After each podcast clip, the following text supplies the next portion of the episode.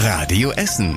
Der Tag in fünf Minuten. Am 2. Februar mit Julian Schildheuer. Guten Abend, schön, dass ihr mit dabei seid. Im Kruppwald in Bredeney wurden zwischen Weihnachten und Neujahr mehrere Bäume illegal gefällt. Es soll sich um fast 70 Bäume handeln, die allesamt beschädigt waren. Die Polizei hat lange ermittelt und jetzt einen Verdächtigen festgenommen. Geholfen haben dabei offenbar Fotos von SpaziergängerInnen. Die haben die illegalen Baumfällungen dokumentiert. Die Polizei hat diese Fotos ausgewertet und den Mann festgenommen. Nach den ersten Befragungen hat der bereits zugegeben, dass er die Bäume im Kruppwald in Bredeney abgeholzt hat. Danach habe er die Bäume für den Abtransport vorbereitet. Warum genau der Mann die Bäume in Bredeney abgeholzt hat, hat die Polizei noch nicht mitgeteilt. Zum Motiv ermittelt sie noch weiter. Essener Innenstadt wird bald etwas anders aussehen, denn auf der Kettwiger Straße wird die Filiale der Parfümeriekette Douglas schließen.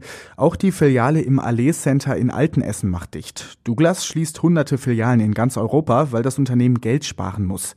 In einer Stellungnahme sagte Douglas, dass die meisten Kunden während der Corona-Pandemie zum Großteil online eingekauft hätten und sich einige Filialen deshalb nicht mehr halten können. MitarbeiterInnen, die durch die Schließungen jetzt ihren Job verlieren, sollen Abfindungen bekommen. Die Gewerkschaft Verdi kritisiert Douglas dafür. Verdi sagt, dass Douglas die Corona-Pandemie als Deckmantel benutze, um die Fehler im Management zu verschleiern. Wann genau die Filialen an der Kettwiger Straße in der Innenstadt und im Allee Center in Altenessen schließen, ist noch nicht klar. Nach den Schließungen bleiben in Essen dann nur noch die Douglas-Filialen am Limbecker Platz und an der Rüttenscheider Straße. Die Apotheker bei uns in Essen sind zufrieden mit der Bilanz zu den Grippeimpfungen in diesem Winter. Alle Menschen, die eine Impfung haben wollten, haben auch eine bekommen. Der Sprecher des Essener Apothekerverbands sagte, dass in einigen Apotheken sogar Impfstoff weggeworfen wurde, weil noch etwas übrig war.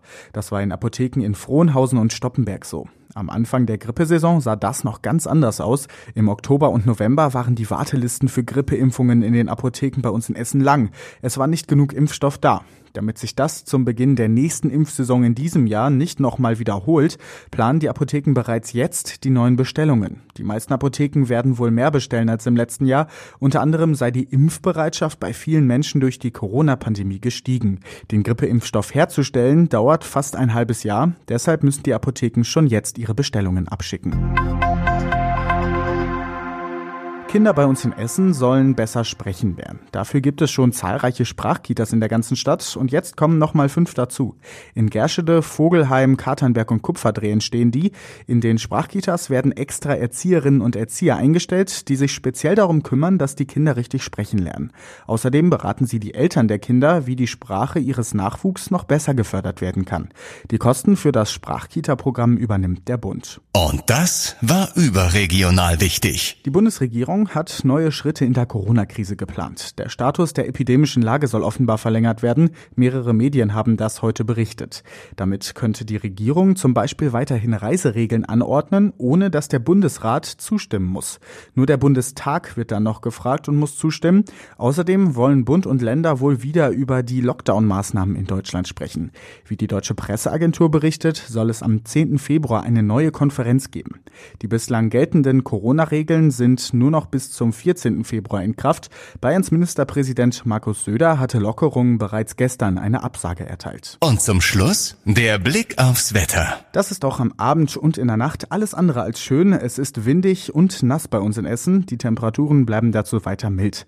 Morgen legt der Wind dann noch mal zu und es wird zum Teil sogar echt stürmisch. Dazu mischt sich dann noch mehr Regen. Die Temperaturen kommen noch auf bis zu 12 Grad bei uns in Essen.